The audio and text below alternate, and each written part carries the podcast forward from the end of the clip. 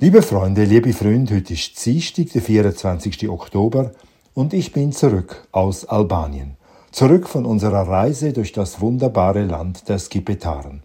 Am Wochenende habe ich einen 5-Minuten-Bericht über meine Eindrücke veröffentlicht, ihr habt ihn vielleicht gehört. Heute nun die ersten regulären 5 Minuten nach meiner zweiwöchigen Pause. Diesmal aus aktuellem Anlass mit einem offenen Brief an Roger Köppel, den Chefredaktor und Herausgeber der Weltwoche. Das Versagen eines kritischen Denkers. Es gibt ein Blatt im Blätterwald des Mainstreams, das sich von der Monokultur desselben wohltuend abhebt. Im Wochenrhythmus erscheinend pflegt es eine traditionell andere Sicht, die in der jüngsten Gegenwart zu einer existenziellen Notwendigkeit wurde. Ob Corona, Ukraine, Klima, Migration oder Gender, stets verweigerte sich die Weltwoche dem erschreckenden Gleichschritt der Medien. Und niemand würde bestreiten, lieber Roger Köppel, dass der mutige Alleingang des 90-jährigen Blattes zuallererst dein Verdienst ist. Einem Winkelried gleich stellst du dich der Mainstream-Walze entgegen und hinterfragst jedes politische Tabu, auch wenn du dir damit Feinde schaffst. Du verkörperst für mich den Inbegriff eines kritischen Denkers. Und viele Menschen, ich eingeschlossen, empfinden für dich nicht nur Sympathie, sondern Hochachtung. Doch in den letzten Wochen hast du uns deutlicher als jemals zuvor offenbart, dass es ein Thema gibt, bei dem dein kritisches Denken versagt. Wenn es um Israel geht, tust du dasselbe, was du deinen Berufskollegen im Mainstream Tag für Tag vorhältst. Du machst dich zum Sprachrohr, zum Propagandagehilfen des israelischen Staates. Derselbe scharfsinnig denkende Publizist Roger Köppel, der sich im Ukraine-Konflikt stets gegen die Dämonisierung des russischen Präsidenten aussprach und es völlig unsinnig fand, in Putin den Teufel persönlich zu sehen, derselbe Roger Köppel verwendet für die palästinensische Hamas das Vokabular, aus dem sich auch der israelische Premierminister bedient.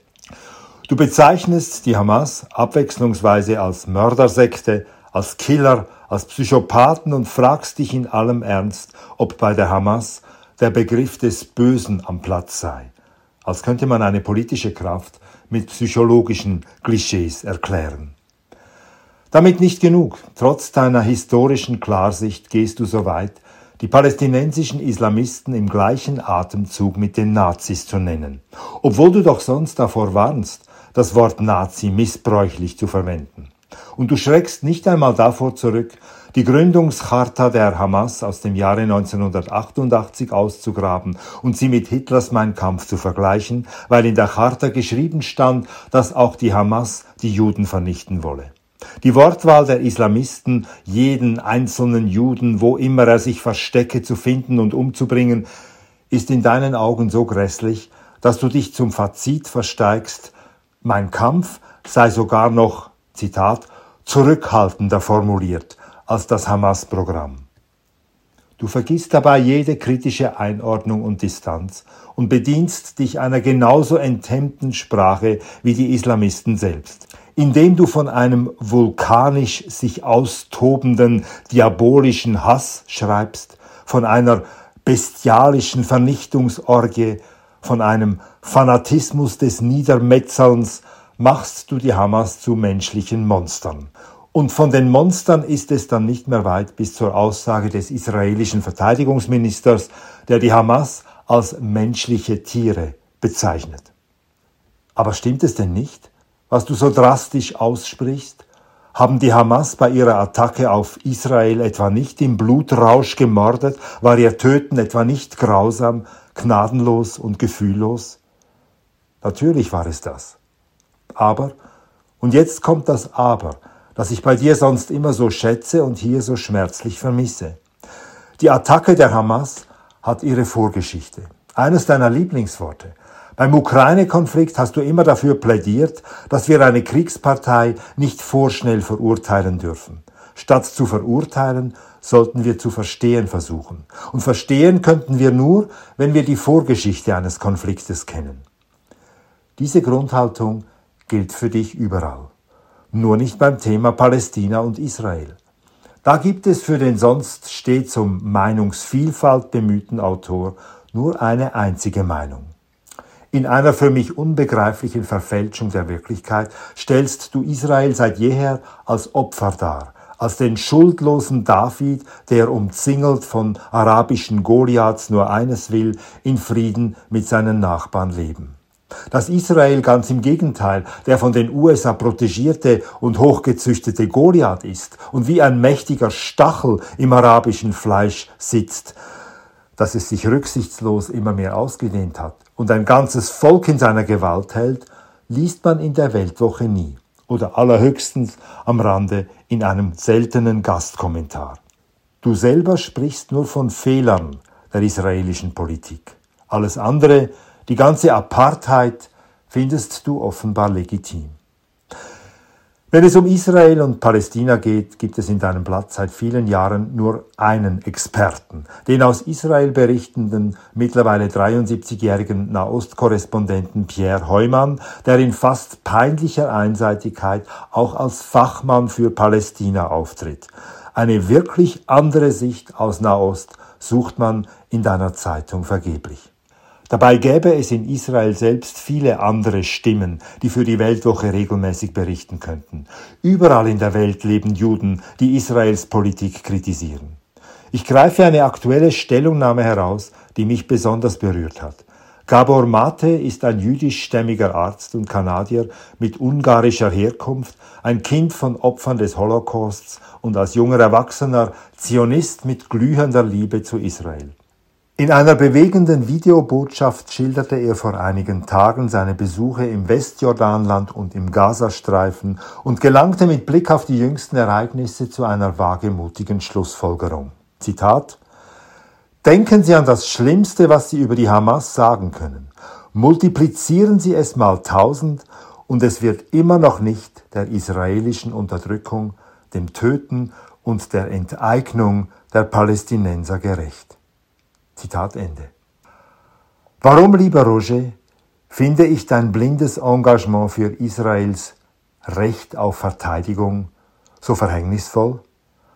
Weil du nicht irgendein Journalist bist, sondern der Herausgeber einer Zeitung, deren Stimme gerade jetzt von unschätzbarer Bedeutung ist. Die Menschen, die die Weltwoche lesen oder Tag für Tag deine Sendung hören, vertrauen dir. Sie vertrauen auf dein differenziertes Urteil, auch beim Thema Israel. Doch viele von ihnen sind irritiert. Sie begreifen nicht, warum du die Rolle der Amerikaner in Osteuropa so kritisch siehst, während du sie in Nahost verteidigst.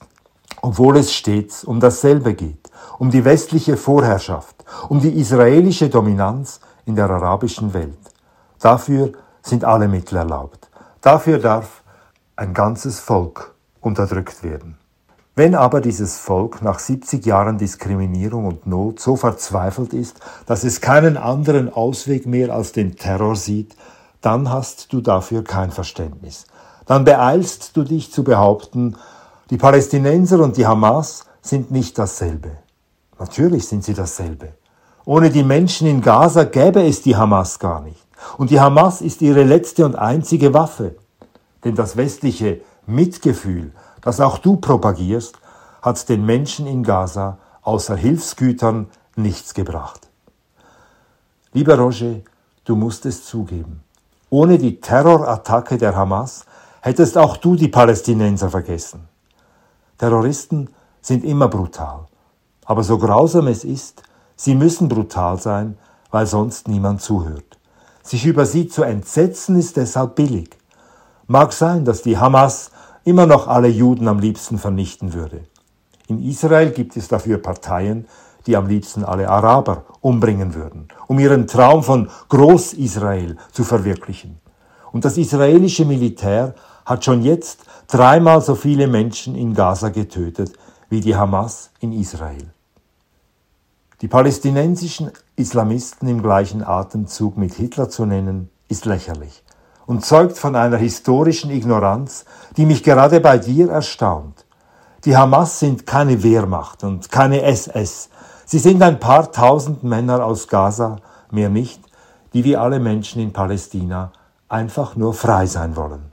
Sie wurden nicht als Terroristen geboren. Terrorismus ist nie die Ursache, sondern der Notausgang. Und sobald sich ein Volk seiner Fesseln entledigt, werden die Terroristen überflüssig. Dann braucht es sie nicht mehr. So wird es auch der Hamas ergehen. Eines Tages, wenn die Palästinenser frei sind. Dieser Tag ist noch fern, doch du kannst dazu beitragen, lieber Roger, dass er näher rückt.